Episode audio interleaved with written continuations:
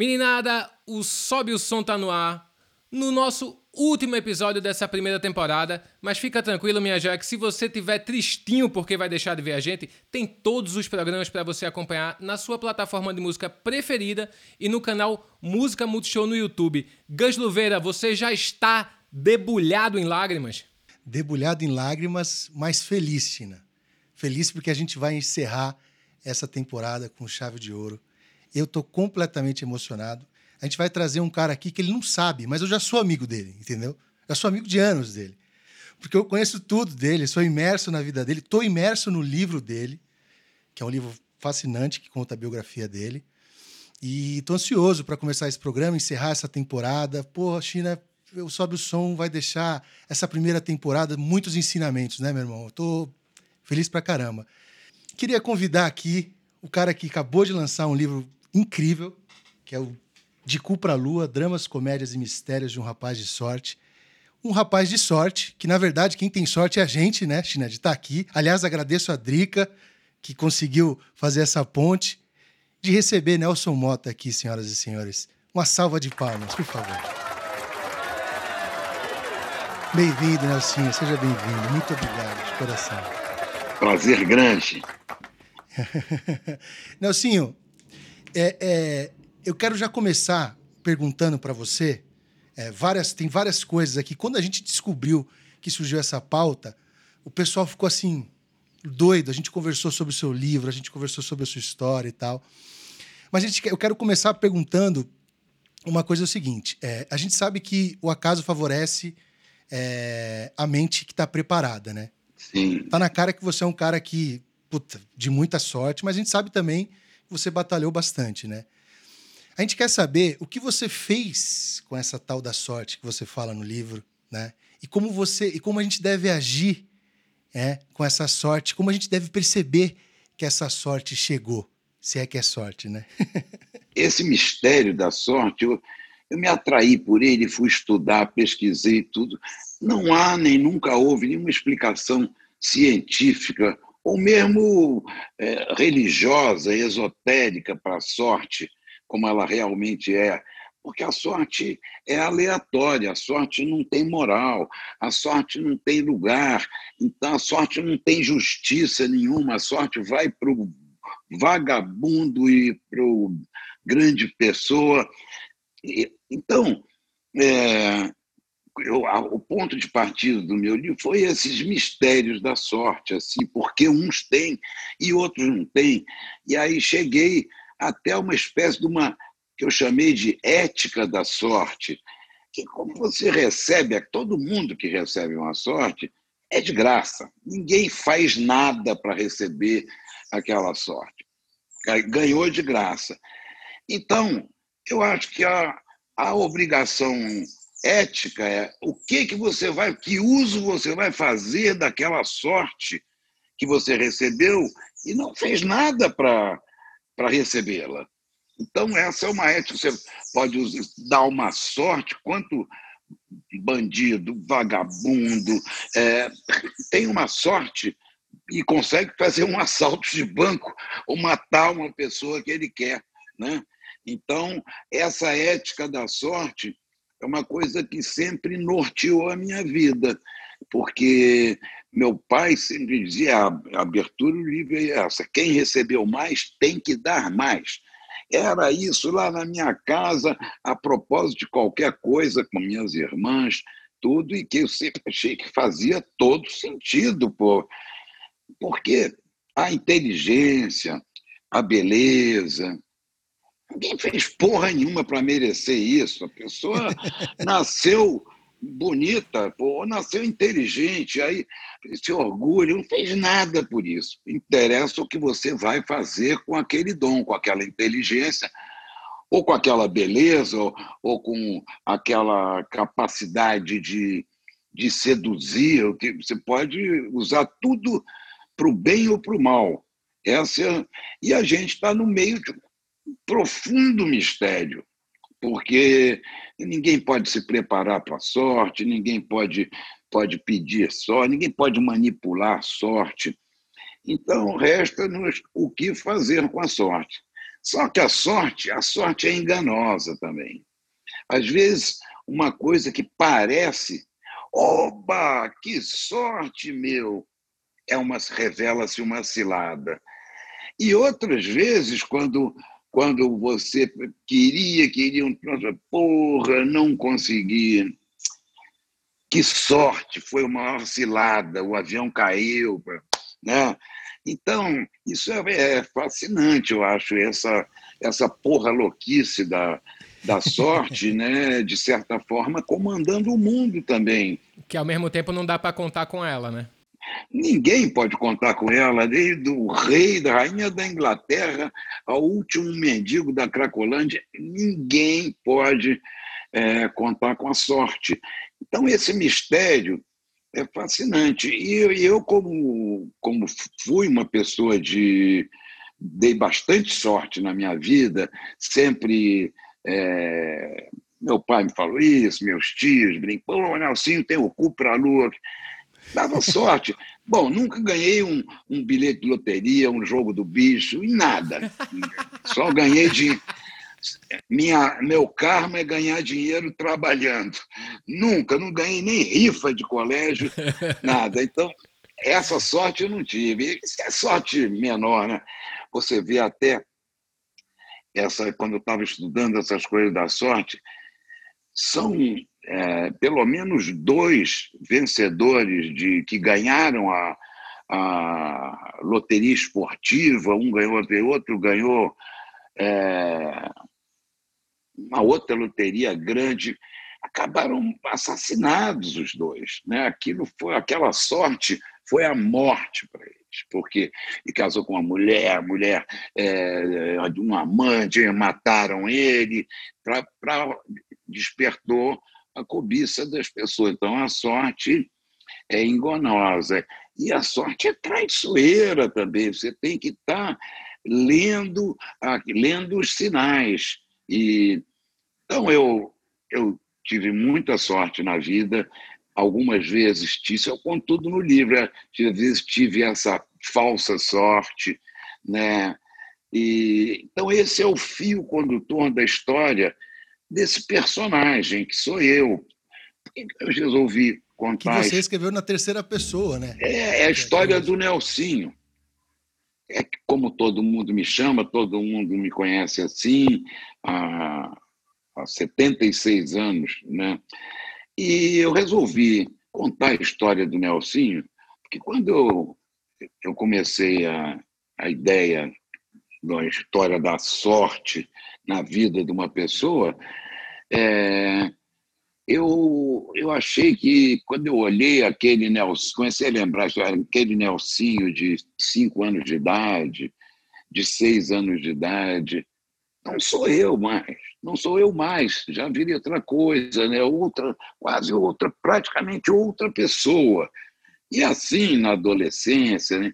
eu falei, não, isso não, não eu, isso vai me dar, se eu escrever a terceira pessoa, eu vou ter um distanciamento, contar a história de quase um estranho para mim ali, aquele garoto, o Nelsinho. Aí, aí soltei tudo, porque sendo sobre o Nelsinho, eu, eu posso criticar, eu posso sacanear ele, seria vários faço piadas com ele, posso até elogiar ele em alguns momentos e tudo, mas eu achei que era um personagem muito interessante, que deu sorte e usou muito bem a sua sorte e trabalhou como um condenado. Né? Isso todo mundo sabe. Eu um, sempre fui um trabalhador. É, eu trabalho também eu, o trabalho acabou se transformando no meu hobby, porque eu amo tanto as coisas que eu faço que é o que me dá mais prazer. Porque o hobby de tocar, você desencanou logo cedo, né? Nelson? Desencanei cedo e tive uma recaída ali aos 40. Voltei a tocar, mas, mas durou pouco. É, porque O cara teve aula com os mestres. Foi mesmo, é, coitados MPB, dos mestres, coitados dos mestres. Os mestres não tiveram tanta sorte. É, aí tem também. É, eu não. Eu estudava, tive grandes mestres, tudo, me esforçava loucamente, mas eu fui descobrindo que eu não tinha o dom musical. Né? É, que os meus amigos ali da época era o, o Marcos Vale, o Edu Lobo, nós éramos todos moleques de 18, 19, ninguém tinha música sequer. É, o Toquinho, Chico Buarque, ninguém tinha. Então, a turma que fomos crescendo ali, Doni Caymmi, principalmente, porque eu olhava aqueles caras ali eu falava, eu não, nunca vou tocar tão bem que, quanto o Toquinho, o Edu, o Marcos, a facilidade que eles tinham, o ouvido de tirar as músicas, o, o swing, isso tudo eu conseguia fazer, mas era a custa de esforço, não de, de estudar e tudo. Isso eu não vou, não adianta. Isso daí eu não vou longe. Esse foi um momento importante da minha vida. Foi aí que eu virei letrista de músico, porque eu aceitei uma limitação que eu tinha, esse dom da música eu não tinha. Eu tinha outros, até tinha talvez o da palavra, da poesia, mas esse da coisa musical, do instrumentista, eu não tinha paciência. Né? É, por isso que eu adoro música instrumental também. é, e tenho tanta admiração por músicos. Né? É, eu ia às festinhas ali, jovem, o pessoal ficava dançando ali, ficava ali colado na, no conjunto musical que estava tocando, olhando o que o guitarrista fazia, parecia uma group ali. É, durante muitos anos eu vivi essa fascinação é, pelos instrumentos, por tudo, mas essa forma de fazer letra de música foi, foi uma maneira de eu continu, continuar ligado à música é, sem fazer música, sem ser músico. Vou te falar que a gente agradece muito as suas escolhas, viu? Escolheu muito bem. Ô Nelsinho, esse personagem do livro é, me dá a impressão que ele está num eterno tabuleiro de banco imobiliário, só que ele não pode. Todas as casas que ele cai é a casa de sorte e revés. Obviamente, ele teve bastante sorte caindo nessas cartas, mas também teve revés, né? Sim, muitos muitos reveses. É, eu tive é, uma peça de um primeiro musical de teatro que eu escrevi em 76. Eu tinha 32 anos. Eu era casado com a Marília Pera, nós é, tivemos uma filha, e aí, durante a gravidez, eu e o Guto Graçamelo, que é primo da Marília, ficamos o tempo todo fazendo músicas ali. Tive a ideia de fazer um musical de teatro, a Marília se entusiasmou, e era uma coisa super sofisticada, chamava-se feiticeira.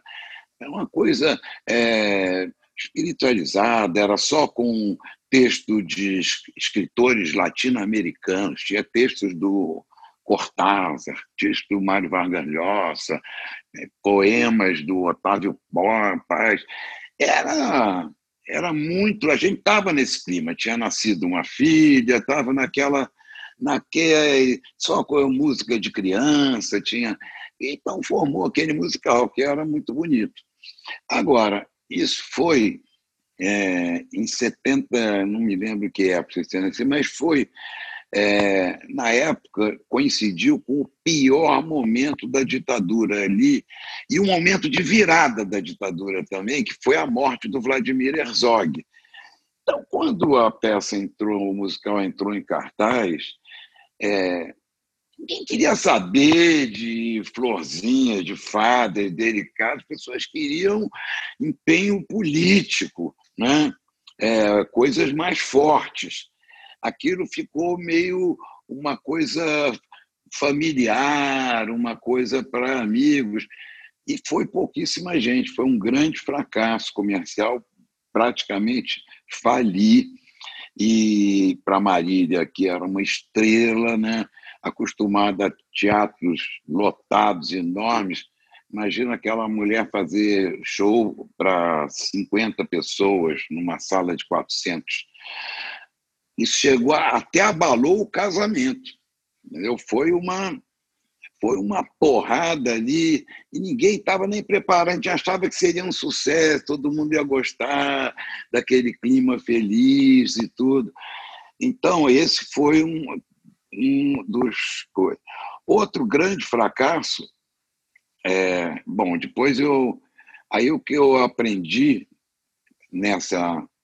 Que eu aprendi nesse desastre da feiticeira foi meu primeiro musical de teatro Aí eu senti aquilo, eu, eu, eu fui à forra em 2009, 10, com o musical do Tim Maia, que ficou foi um puta sucesso, ficou três anos em cartaz, né? Então é, as coisas têm ligação, é, é serviu para alguma coisa esse esse fracasso. Outro fracasso histórico para mim esse virou peça de teatro até, de grande sucesso também, é o do Dancing Days, porque eu fiz o Festival de Saquarema em 76, Som, Sol e Surf, Itali, é, Raul, um caos, foi, ninguém pagou entrada, palco desabou, teve tudo que você pode imaginar deu. Pô, a cidade, imagina, juntou um surf e rock, a cidade não, no primeiro dia acabou a água mineral já. Então. Tem carnaval de Olinda quase, né? ah, foi. Uma coisa. Mas ali, o festival em si, ele foi um desastre empresarial, né? mas, mas ele foi um sucesso, que as pessoas, que as pessoas lembraram anos.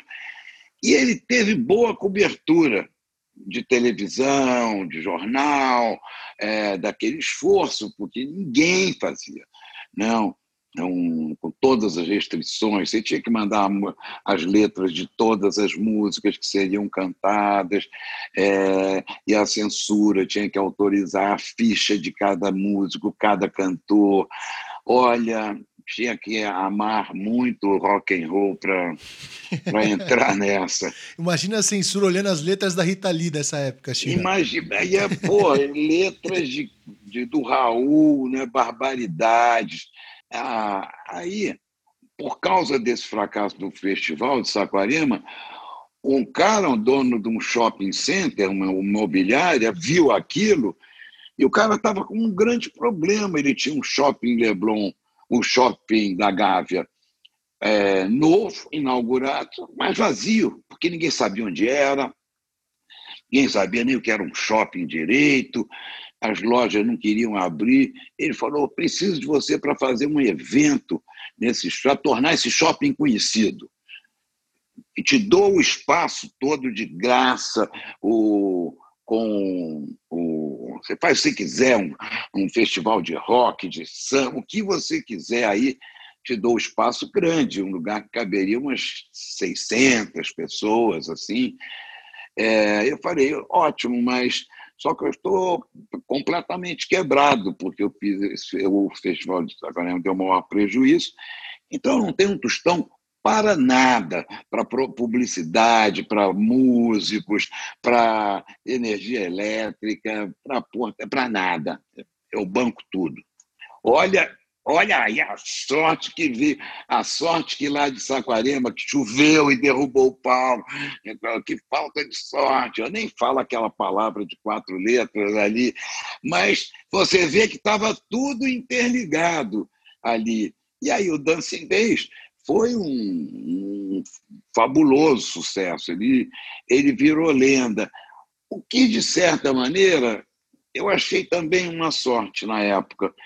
Quando foi se aproximando a data fatal, acho que era 20 de novembro, a gente tinha por quatro meses o espaço, porque ele era do Teatro dos Quatro. Os caras iam começar a obra em quatro meses.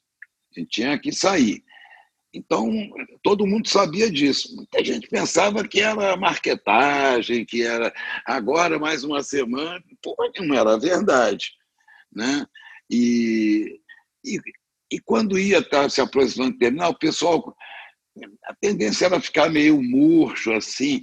E eu falava para todo mundo: oh, porra, é melhor terminar assim, cara. Nós vamos virar lenda, todo mundo lembra disso. Né? Nós vamos sair no alto, no ponto mais alto, nós não vamos ter decadência, porque toda casa, toda casa tem decadência. Claro, ela, ela surge do nada, ela fica na moda, os artistas vão, depois vão pessoas para ver os artistas, daí os artistas saem, vão para outra, e a casa entra em degai, é a coisa mais triba agora sob nova administração. Nunca deu Fudeu, certo. Um abraço, né? Não é? Então, falei, pessoal, vamos virar lenda, pô. E eu não fiquei triste um segundo ali. Tem uma frase que eu uso muito pro revés que eu tomo na vida, que é eu só me fodo para melhor. E ouvindo essas suas histórias, é exatamente isso que aconteceu com você. Só se fudeu para melhor, porra. Claro, porque se você faz, você tem que pelo menos ap aprender alguma coisa com, a, com aquela trolha, né? É, porque aprender, aprender com sucesso é muito mais difícil, né, cara? Eu diria que no sucesso você não aprende nada no sucesso, acho. Você só desfruta o sucesso, que é bom, você fica A mais. vaidade, né? A vaidade. Também você fica mais, mais frouxo, mais folgado, descansa um pouco, é um perigo ali. Acho que o, o sucesso é perigosíssimo. É delicioso, mas é perigosíssimo. E foi no, é no fracasso que a gente aprende. É ali no fracasso que você aprende, porra, porque ali você, você desde que você assuma seu fracasso quem fica botando a culpa nos outros, ah, é culpa dos Estados Unidos, é culpa do Bolsonaro, ah, eu fiz isso, não deu certo. Aí não aprendeu porra nenhuma, leva a trolha e não aprendeu nada.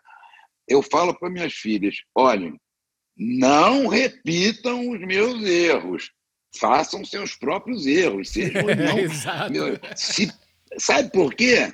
Porque eu falar para ele, olha, se os meus erros, as minhas cagadas, os anos que eu passei na Brizola, se serviram, esses erros serviram para alguma coisa, é, pelo menos foi para. É, em função, minhas filhas tomaram pavor disso, dessa essa cena toda. Foi para os meus é, erros servir, se serviram para diverti-las, ensiná-las alguma coisa, pelo menos serviu para alguma coisa, não foi totalmente em vão. Exato. Nelsinho, eu vou fugir só um segundo da pauta, que tu falou uma coisa muito interessante quando montou a peça, que era um momento nos anos 70 que a arte estava muito combativa. Era isso que as pessoas esperavam da arte.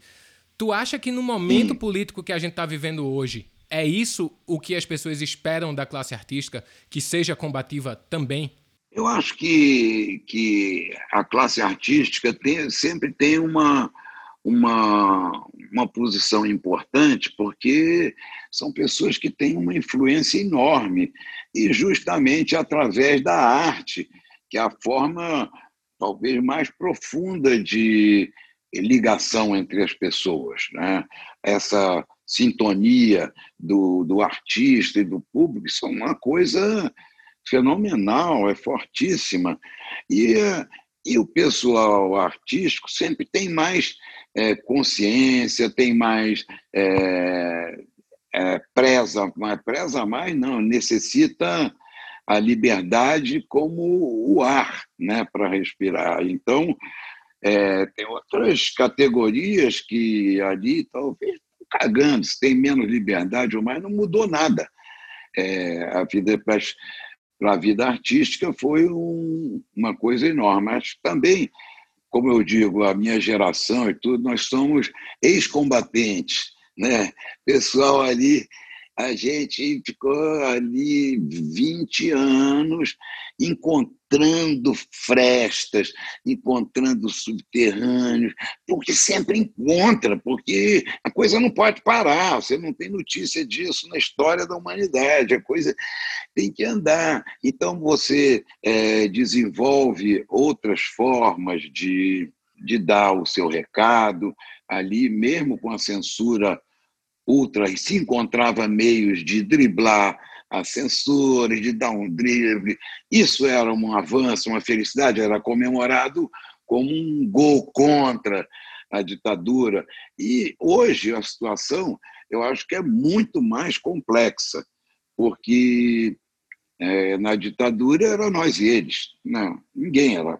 Quer dizer, na classe artística era praticamente unânime, porque como um profissional que vive de liberdade pode apoiar uma coisa que lhe tira essa liberdade, não é um artista, né? é um, um entertainer ali, um cara sem, sem responsabilidade, porque eu acho que a arte traz também responsabilidade.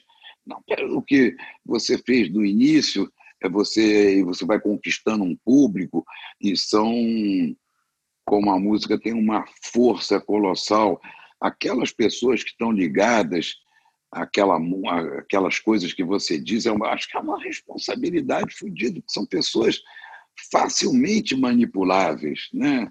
Se um ídolo popular diz uma coisa, então é, eu acho que a cultura e a arte são sempre a última resistência ali, né? Você vê agora o que a cultura está passando, né? É, nunca vi isso né, na minha vida.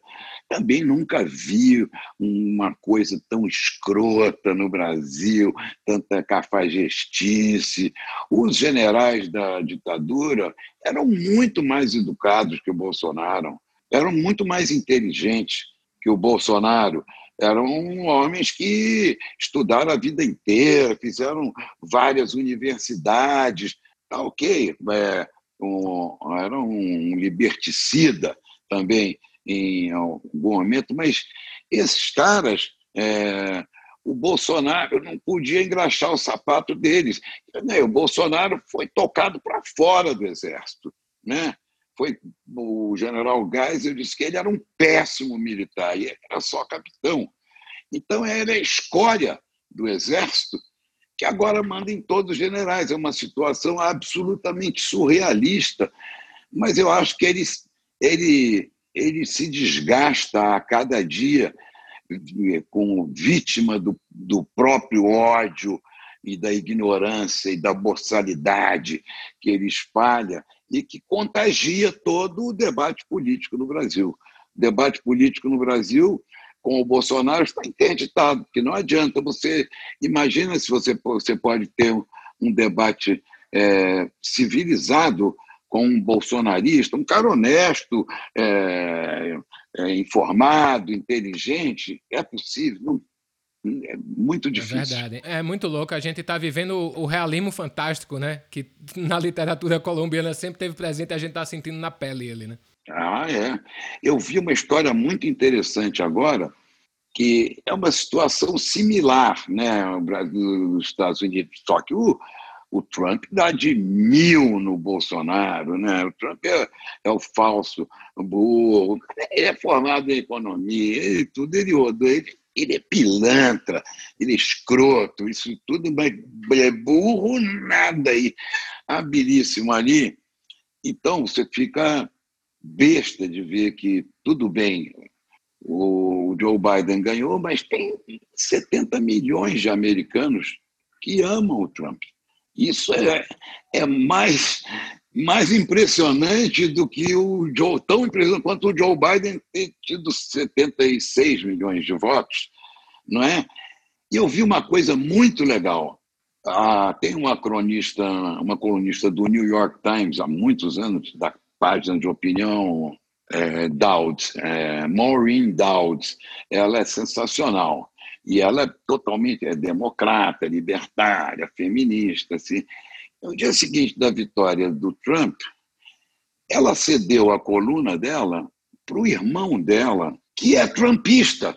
E foi muito interessante, porque o cara é, não era um boçal, muito pelo contrário. As coisas certas que o Trump fez, os sacodes que levou ali, as farsas dele. Então, para mim, isso foi o máximo do espírito democrático ali. Pô, ela deu o espaço dela, o irmão. É, e, e achei que foi sensacional. Aqui seria impossível isso, entendeu? Se eu tenho assim, é, eu dar o espaço da, da minha coluna de jornal, o Globo, para um, um cara defender o Crivella. É impossível isso. Né? Ou, ou pior, de uma irmã minha, ou da minha mulher, defender o Crivella. Agora, Nelsinho, você falou de diversidade e tal. Você foi um cara que tratou com, cara, os maiores nomes da música, né? É, você conseguiu e você lida com várias pessoas diferentes num campo tão complexo, egocêntrico e difícil, né? Que a gente sabe que é difícil por vários motivos, né?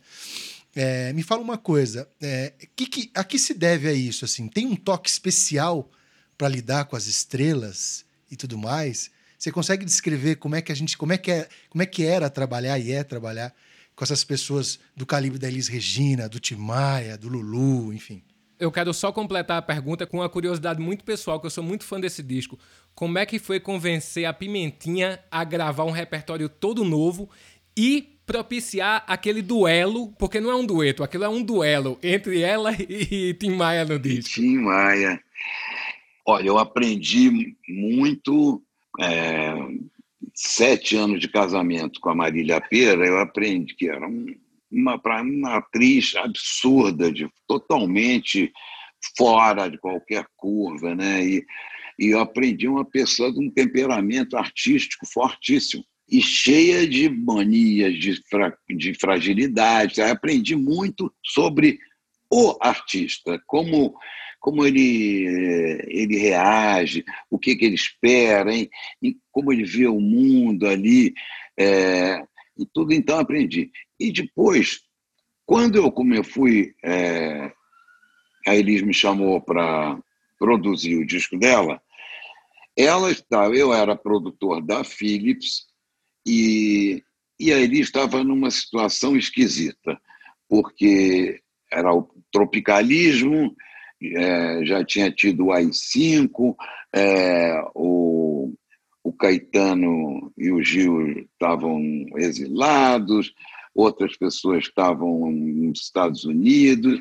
A MPB se desarticulou completamente. Os grandes, Chico Buarque foi para a Itália, é, o Geraldo Vandré, Chile, tudo aquela cena da MPB, que a Elise era a grande capitã, se desmanchou ali, ela ficou e teve o tropicalismo.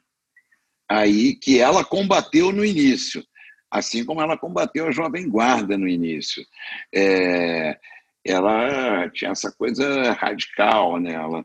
Que pode se refletir no, pode se refletir num certo medo também? Apenas um medo de perder o espaço que ela, que ela já tinha? É, isso, sim, certamente. Sobretudo o medo de ficar antiga, né? Ela envelhecer. E então eu pensei várias coisas como tratar esse assunto. Pô, é, pô, é, ser 26 anos produzia Elis Regina, que era o maior é, a maior cantora do Brasil, a mais popular, aquilo num momento difícil. Ela sabia que ela queria, ela tinha que mudar, ela tinha que se abrir mais para as coisas e ela me achava um cara mais ligado, que eu gostava de rock, de outras coisas também, é, de Motown, né? é, ela nem conhecia, né? Várias dessas coisas. Ela só ouvia, acho que ela só ouvia jazz, né? a partir de uma certa. E, fitas e fitas incontáveis que estava sempre procurando músicas né? de novos compositores. Eu conhecendo ela, como se conheceu um pouco, eu falei: eu jamais, jamais vou conseguir convencê-la de uma coisa que ela não quiser, será inútil. É, então, fui desenvolvendo Sabe aqueles caras que, que os expedicionários que vão lá na Amazônia e deixam os presentes para os índios, daí saem de noite? Ela assim, com ela foi aos poucos assim. Eu mostrei James Taylor, Carole King, nunca tinha ouvido, não conhecia, Elton John, ali, ela rock, né? mas ela, ela era musical pra cacete, né? E então, assim foi, eu fui mostrando músicas para ela. Quando havia alguma dúvida, assim, no sentido de, ah, adoro essa música, quero gravar essa música. Eu falei, ó, oh, tudo bem, mas pode ser que a música não te adore. Aí todo mundo ria, e, e eu falo, mas o disco é seu, você grava o que você quiser. Porque eu, sinceramente, eu me coloquei a serviço dela, que é assim que eu acho que devia ser o meu papel. Sabe, um samurai. Eu falei, estou aqui para defender você da imprensa, da própria gravadora, do empresário, do cacete a quatro, e, sobretudo, defender você de você mesma, para não deixar você fazer loucuras, besteiras, coisas precipitadas. E foi assim que eu me entreguei ao disco. E qualquer dúvida, eu sei, ah, o disco é seu. Nunca ela assume, ah, é o meu disco, eu vou. Não. Então ela foi aos poucos aquilo, Roberto Carlos, é um absurdo, né?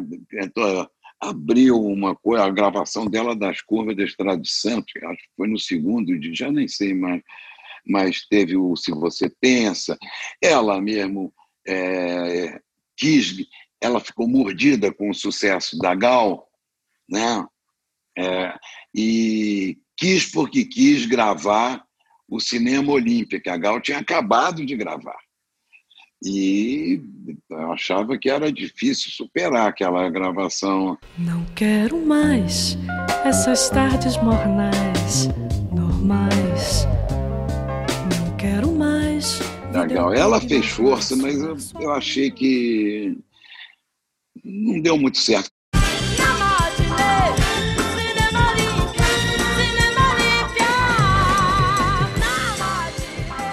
Como o Tim Maia dizia, Tim Maia dizia alguma coisa, não era boa. Eu falei, ô bicho, isso está meio 446. 446 é quase 5, não chega a 5, porra. Boa, Então, esse Cinema Olímpia da Elis foi meio 446. e teve a grande, a grande sorte do disco minha, dela e do Tim Maia, de nós nos encontrarmos nesse momento. Eu, imagina você chegar na gravadora de manhã, tem um cara ali, bicho, ouve isso aqui, o Jairo Pires, lá, produtor da. da ouvi isso. Quando o inverno chegar, eu quero estar junto a ti. Pode Cacete! Porra, fiquei louco, de novo, e de novo, de novo, de novo. O, outro lado, o outro lado, era Jurema, Jurema, funk.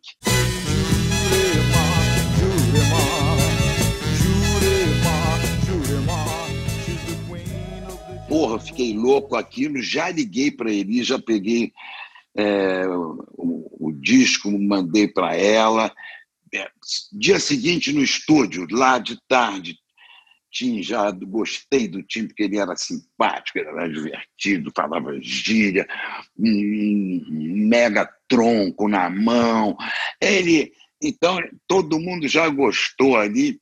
Chegou no estúdio, ele mostrou umas duas, três músicas e mais ou menos, é meio 446, ali é. duas meio 446, e, mas daí veio These are the songs I wanna sing, pô, nem, nem tinha terminado a música, essa, essa, parou, parou, parou, e agora, Inês? E agora vamos gravar, porra, agora, vamos. Os músicos estavam no estúdio, Tim tocou o violão centro, passou a, a harmonia, o pessoal já tinha aprendido, era tudo Zé Roberto Bertrame, Sim, o Azimuth junto ali, né? É, era o, a base era o Azimuth com o Toninho Orca de guitarra, era, os caras já sabiam é, tudo. E aí ela chamou o Tim para cantar com ela. Eu adorei aquilo, porque era um, era um passaporte dela para novidade e também mostrar como ela estava aberta de cabeça. Ela ouviu com o ouvido dela, não com a cabeça torta dela. Ela ouviu aquela maravilha né, do Tim Maia. e teve um impulso que ela nunca tinha. É, de dividir microfone. Ela já tinha feito isso no início com Jair Rodrigues e ficou traumatizada. Ela queria solo. Ela não tinha nenhuma obrigação. Ela falou, ótimo, se ela só gravasse a música do Tim, já, tava lindo, né? já seria muito bom. E ela fez Camo ele para cantar. E foi assim, bicho. Passou, foi duas, três passadas e já valeu, já foi já foi, e aí ainda ficou, daí eles ficaram no final ainda lá no solo, aí que eu brinquei, né, do, do foi mais um duelo, porque quando no adlib final ali, pô, que fica né, 30 segundos, já é uma... Aí eu falei, deixa rodar a fita até o fim, não para essa porra. Obrigado por isso, Nelsinho.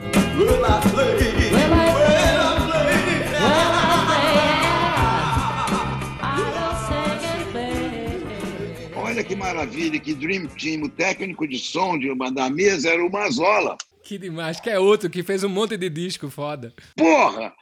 Né? Então, cara, é, deixamos.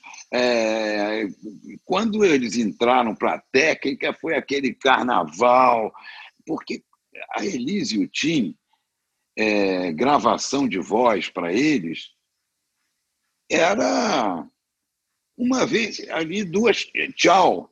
Aí ele disse, já, se você falasse, ele disse, aquele início da segunda dá para refazer? Ah, virava bicho. Vamos fazer outra. Fazer inteira. Nada de emendo, de remendo, de nada. Ah, e o Tim também, o Tim gravava o disco dele. Porra, coisas mínimas assim. Tudo de novo! Porra, Tim, tudo de novo! Então, por isso também que eles são quem são, né? E é... essa é a grande diferença da, da emoção que, que você percebe nesses discos, né? dessas décadas. Hoje, com essa facilidade de edição, de tudo, o, o sentimento vai se perdendo, né? Uma vez eu tava conversando com o Hildon, e aí eu disse, porra, Hildon, vocês cantavam de um jeito assim, o coração na boca. Ele fez, bicho, era ou fazer o melhor disco da vida ou tava fudido para pagar a conta. Então, realmente, a gente chegava para fazer o melhor possível. Ah, é, e e também essa, é, por mais perfeita que seja a técnica, né? se você tem um, um vocal é, todo emendadinho, na maior perfeição, como, é, é fácil fazer, não é, é trabalhoso, mas é fácil, né? Gravado por né, compasso por compasso, esse conjunto não pode dar a mesma coisa que o cara que tá, começou aquela, aquela música no início e que o cara sabe que vai ter aquela parte do que o cara cantar. E cheguei. Isso, valeu! Foda. Não pode, não pode ser. Eu não sei explicar tecnicamente isso, mas não pode ser a mesma coisa, né? Lógico. Tá Emocionalmente tá não pode ser. Ô Nelsinho, fala uma coisa. Tu aparece como compositor no Festival da Canção. Pra gente que não viveu isso, a gente acha assim uma coisa incrível, tantos compositores que foram revelados, os intérpretes e tal. Tu acha que um formato de festival da canção como tinha antigamente daria certo hoje? Principalmente no momento que a gente vê as plataformas de stream tirando o nome de compositores, a gente não sabe mais quem são os executantes da música. Isso é uma coisa que me, isso me preocupa bastante, esse, é, essa disciplinar essas plataformas, né? as autorias, uh, os direitos autorais, tudo, porque não tem, não tem comeback. Agora é isso, agora são as plataformas, nós vamos viver disso, os compositores. Né? É, porque compositor também não faz show, o artista faz ao vivo, né? E compositor, o letrista, coitadinho, nem é, parece cara estão cagando ali por A música é a, a, música do Lulu. Ok, é o Lulu que canta ali. O Lulu, um gentleman também, sempre ele fala de mim nos shows dele. Eu vejo, do meu amigo, essa do Nelson, sei que, ele sempre me dá crédito, assim. Mas, no geral, ali, quem sabe quem é o letrista da música ali, especialmente como o Lulu também faz letra muito bem, né? o cara não sabe, ah, paciência. Não ligo. Se a música está alegrando as pessoas ali, eu, já recebi o crédito, né? Verdade. Agora você ganhou quando você tinha 22 anos, né? O festival. 22 né, anos. E achava que estava atrasado, porque no ano anterior no ano anterior, já tinha ganho Chico Buarque empatado com, com, com o Geraldo Vandré, o Edu Lobo já tinha ganho do Arrastão, o, depois o, meus, a minha turma ali estava tava toda. E, e teve uma coisa muito curiosa para você ver como, de certa forma, é, é muito é difícil, forma, não, como é difícil você avaliar é, músicas, melhores ou piores, sobretudo se estão em gêneros diferentes, um baião e um heavy, como comparar? Né? Mas tinha, tinha os júris de seleção do festival. Quando foi anunciado o festival de 65, pá, todo mundo se inscreveu, tinha que mandar partitura, uma fita de rolo, né, com a música, era tudo secreto, com número, ninguém sabia música de quem que era. E eu e o Dori mandamos essa música Saveiros, que a gente tinha. E em cada vela que aparece um canto... Tinham feito um ano anterior. Já tinha, daí, com 20 anos, no 21 nós fizemos. E escrevemos todo mundo foi selecionado nas 36 finalistas. Chico, Edu, Marcos Vale, menos eu e Dori. Puta, cara. Foi cruel, na humilhação, todo mundo da turma, a gente torcendo pela turma e tudo. Eu sei que nessa história, a nossa música eram milhares de concorrentes, né, para eles selecionarem 36. É, então, é, a mesma música que foi, não foi das 36 classificadas, no ano seguinte nós escrevemos de novo, porque ela continuava inédita. E ela não só ficou entre as 36 finalistas, como ela ganhou o festival. A precariedade dos julgamentos ali né, foi outra lição que eu aprendi também. Se a música, a música era boa e o júri ruim, ou o júri era bom e as outras músicas eram, sei lá, Porra, mas foi estranhíssimo.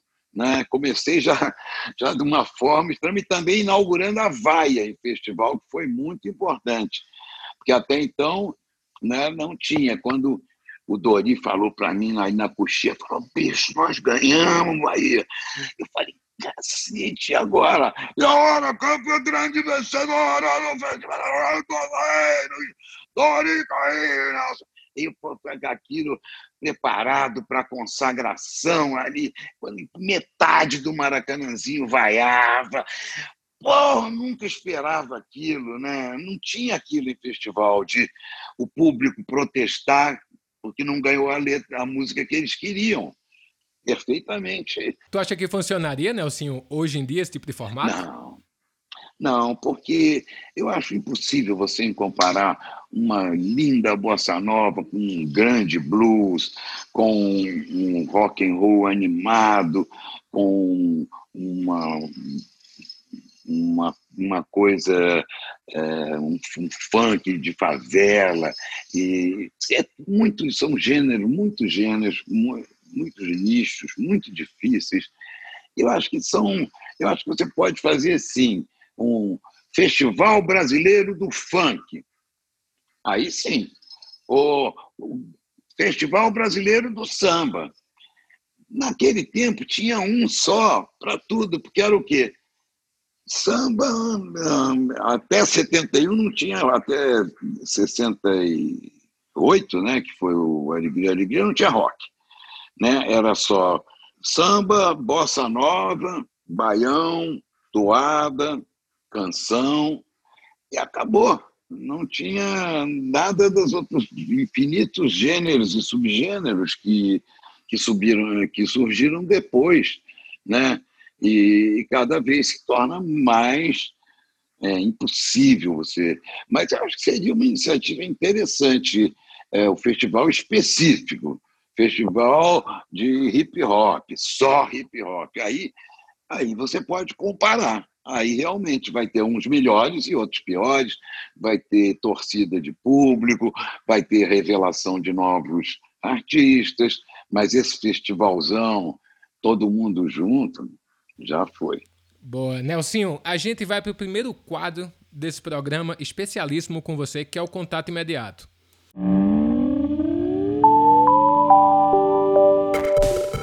No contato imediato, a equipe do Multishow, que é louca para participar desse programa, porque é o primeiro podcast do canal, fica mandando pergunta para nós toda hora, né? Quem te mandou a pergunta foi Cris Rubim, que é um produtor de lá excelente. Vê se tu consegue escutar aí o que ele mandou. Fala galera, aqui é o Cris Rubim da produção do Multishow. Tem uma pergunta aí para vocês. É, Nelson, seu nome sempre teve relacionado aos grandes da música. Você acha que durante essa quarentena, né, durante essa pandemia, a gente ainda vai poder ver grandes nomes surgindo? Tem algum que você destaque no momento? Olha, é, a coisa mais nova que eu vi, é, também, claro que são ligados a amigos meus, mas é uma qualidade artística espantosa. O Chiquinho Brown, o filho do Carlinhos Neto do Chico, eu ouvi as coisas do, do garoto, é, é fadíssima. É meio num sentido, um, um Ed Mota, assim, no, nesse sentido é, ótimo, mas ele eu fiquei muito impressionado. E fiquei muito impressionado com a netinha do Gil, que tem, sei lá, quanto, 10, 12 anos. Uma é maravilha aqui. É um né, assombro, Flor de Maria.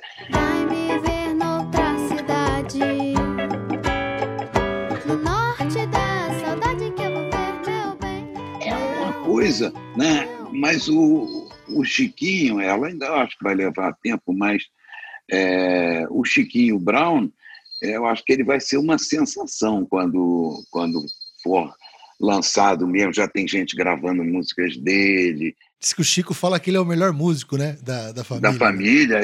O Chico fala que ele é. E o Carlinhos concorda. Isso que é É, o garoto.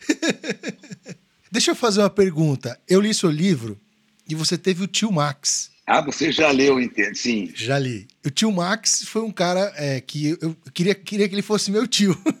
De tão generoso que ele foi com você, Ele viajando, levou você pra Copa. Para a Copa do Mundo. Foi uma homenagem ao tio Max? É talvez uma homenagem inconsciente, assim, eu não pensei nisso na hora. É, mas, na verdade, quem é, esse gato, é, ele, ele é, na verdade, tecnicamente, ele é da minha neta Antônia, que tinha uns, uns seis meses na época, e, e eu falei, "Ah, Antônia, o vovô vai dar um gato para você. Minha filha, a, mãe, a Joana, tinha estava com um bebê novo em casa, tinha nascido a Maria, nem pensar gato em casa aqui assim.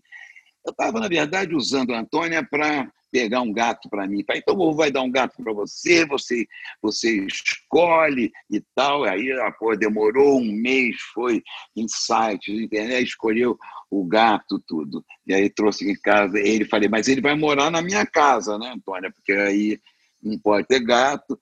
Foi um jeito também de trazer a neta para casa, só pescando, ó. Vem ver o gato! Não, ó, avô, avô lança a mão de tudo, avô não se pode confiar. As regras da casa são, eles sabem, todos os netos, as regras da casa são, não há regras. Pronto, maravilha. E, e aí, e aí, Antônia, eu falei, como é que ele chama? Ela falou, chama Michael. Hum, eu achei meio duvidoso, né? Michael, Antônia, tá bom, paciência. É, daí, no dia seguinte, ela, ela tinha seis anos, ela falou, Vô, é, eu mudei o nome do gato, porque Michael é muito complicado de escrever. Vai chamar Max. Eu falei, ótimo, grande, Antônia. E acabou sendo uma homenagem ao tio Max, né? E eu tenho um grandíssimo amigo italiano que chama Maximiliano é, De Tomassi, todo mundo conhece ele no Brasil, é praticamente um brasileiro honorário, né? E eu- ele tem apelido de Max também. Então, é um- vale como uma homenagem. Então agora a gente vai para o último quadro desse programa, o último quadro dessa temporada. Vamos para as perguntas distorcidas. Nelsinho, nas perguntas distorcidas é só conhecimento musical, mas é aquele primeiro que vem na cabeça a partir das coisas que a gente pergunta, Sim. beleza? Vai, Gans, começa. Uma música que você gostaria de ter feito. Futuros amantes. Não se afobe não, que nada é pra já. Amores serão sempre amados. Um artista com quem não trabalhou, mas gostaria muito. João Gilberto. Não, não, retiro, retiro. Não, trabalhar com João Gilberto era uma tortura. Retiro, retiro. Com quem não, é, não, ah, não trabalha? Cássia Heller. Tava em Madureira, tava na Bahia, no Popu, no Bronx, no Brasil, eu e eu e eu e eu. que me pediu para fazer uma letra de uma, de uma coisa americana, que ela queria, canção americana, que era para eu não fiz. Poxa, isso. isso. É. Diga, Aque- aquele disco que mudou a sua vida. chega de saudade, o João Gilberto, single. Vai minha tristeza e diz a ela que sem ela não Demais. posso. Mudou a vida de muita gente esse aí, né? Todo mundo, a minha geração mudou a vida de praticamente todo mundo. Né? Ah, Já fica a dica do Chega de Saudade, que é um livro de Rui Castro incrível. Pra você conhecer um Incrível. pouquinho a história da música brasileira, minha joia, não perca esse livro que é apaixonante. Nelsinho, qual foi a última música que tu ouviu? As últimas músicas que eu ouvi foi com a minha mulher, ontem de noite, na intimidade ali, então não prestei muita atenção na música. Coberto Foi de só razão. Tem algum gênero musical ou artista que você adora e ninguém sabe, que ninguém imagina que você goste? Olha, hou- houve um tempo que seria a Anitta, né? A Anitta foi uma, uma espécie disso. Mas é, que eu gosto de pessoas, eu acho que não imaginam que. eu- Por exemplo, uma coisa é, que é muito. As pessoas estranham é, tudo. Eu amo o Sepultura ao vivo.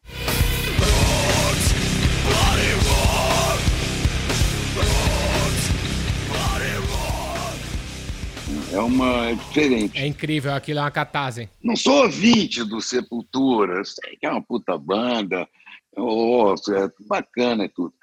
Mas o Sepultura ao vivo, você no meio daquela, daquela avalanche de som físico, né, ali batendo em você, isso ninguém imagina que eu, é, eu posso gostar da bossa nova ao Sepultura, né? Eu sempre me permiti isso. E houve um tempo que levava a porrada das pessoas do rock e das pessoas, ah, pô, esse cara é da MPB, e levar a porrada dos caras do samba, ah, esse cara é roqueiro. João Nogueira me sacaneava, fiz uma muito sucesso. O Nelson Mota deu a nota que a moda agora é rock and roll. Era ele meu amigo, era para me sacanear, assim, e, e tudo, você vê. E, mas, João, o João Nogueira é um exemplo disso. Eu falei, mas, João, por que, que eu não posso gostar de samba e de rock? Não, bicho, tem que escolher, tem que tomar um lado, é uma coisa ou outra. É mole. Num país com a música tão diversificada e tão rica, Nelson, você é um catalisador disso tudo. E bater esse papo com você foi incrível, cara. A gente te agradece demais. É o último programa da temporada e eu acho que realmente, como se fala em Olinda, a gente fechou com chave de gold, viu, minha joia? Obrigado. Chave de Gold, que eu vou mandar um beijo especial para Olinda, né? Ah, que delícia. eu amo essa cidade também. Nelson, eu queria agradecer fundo do coração, agradecer a oportunidade de falar com você. Eu sou fã do seu trabalho, eu sou fã, sou seu fã, né? Como eu disse, eu comi o seu livro aqui. Aliás, quem estiver escutando, cara, acho que está disponível aí para comprar. Já tem um tempo, é um livro incrível, vale a pena. É, obrigado, você participando aqui com a gente, você involuntariamente está ajudando também um projeto chamado Fome de Música, que é um projeto que ajuda a acabar com a fome do país através da música, que foi uma união do Fome de Música com o. Multishow que criou esse, esse podcast que nos deixou Maravilha, maravilhosamente maravilha. bem. Obrigado, Nelsinho. Obrigado mesmo. Viu? Eu que agradeço a oportunidade, é, acompanho vocês, vamos para frente, tá? A coisa está melhorando, a coisa está melhorando, está começando a melhorar. Com a força das deusas, vamos sair nessa. E minha joia, a gente sai muito bem nessa primeira temporada do Sobe o Som. Agradeço a vocês toda a audiência. Não se esquece que todos os programas estão na plataforma de música preferida e também no canal Música Multishow no YouTube. Garloveira, meu amigo, chegou a hora de pegar a sunga e ir pra laje, porque ainda não podemos ir pra praia, mas tomar um solzinho no bumbum na, na laje a gente pode, minha joia. E chegou a hora de descansar. Um beijo, meu parceiro. Tamo juntão. Até a próxima, Beijão, se Deus quiser. Tchau, tchau. Valeu. Valeu. Pior porque eu não posso levantar, porque eu tô, porque eu tô de sunga.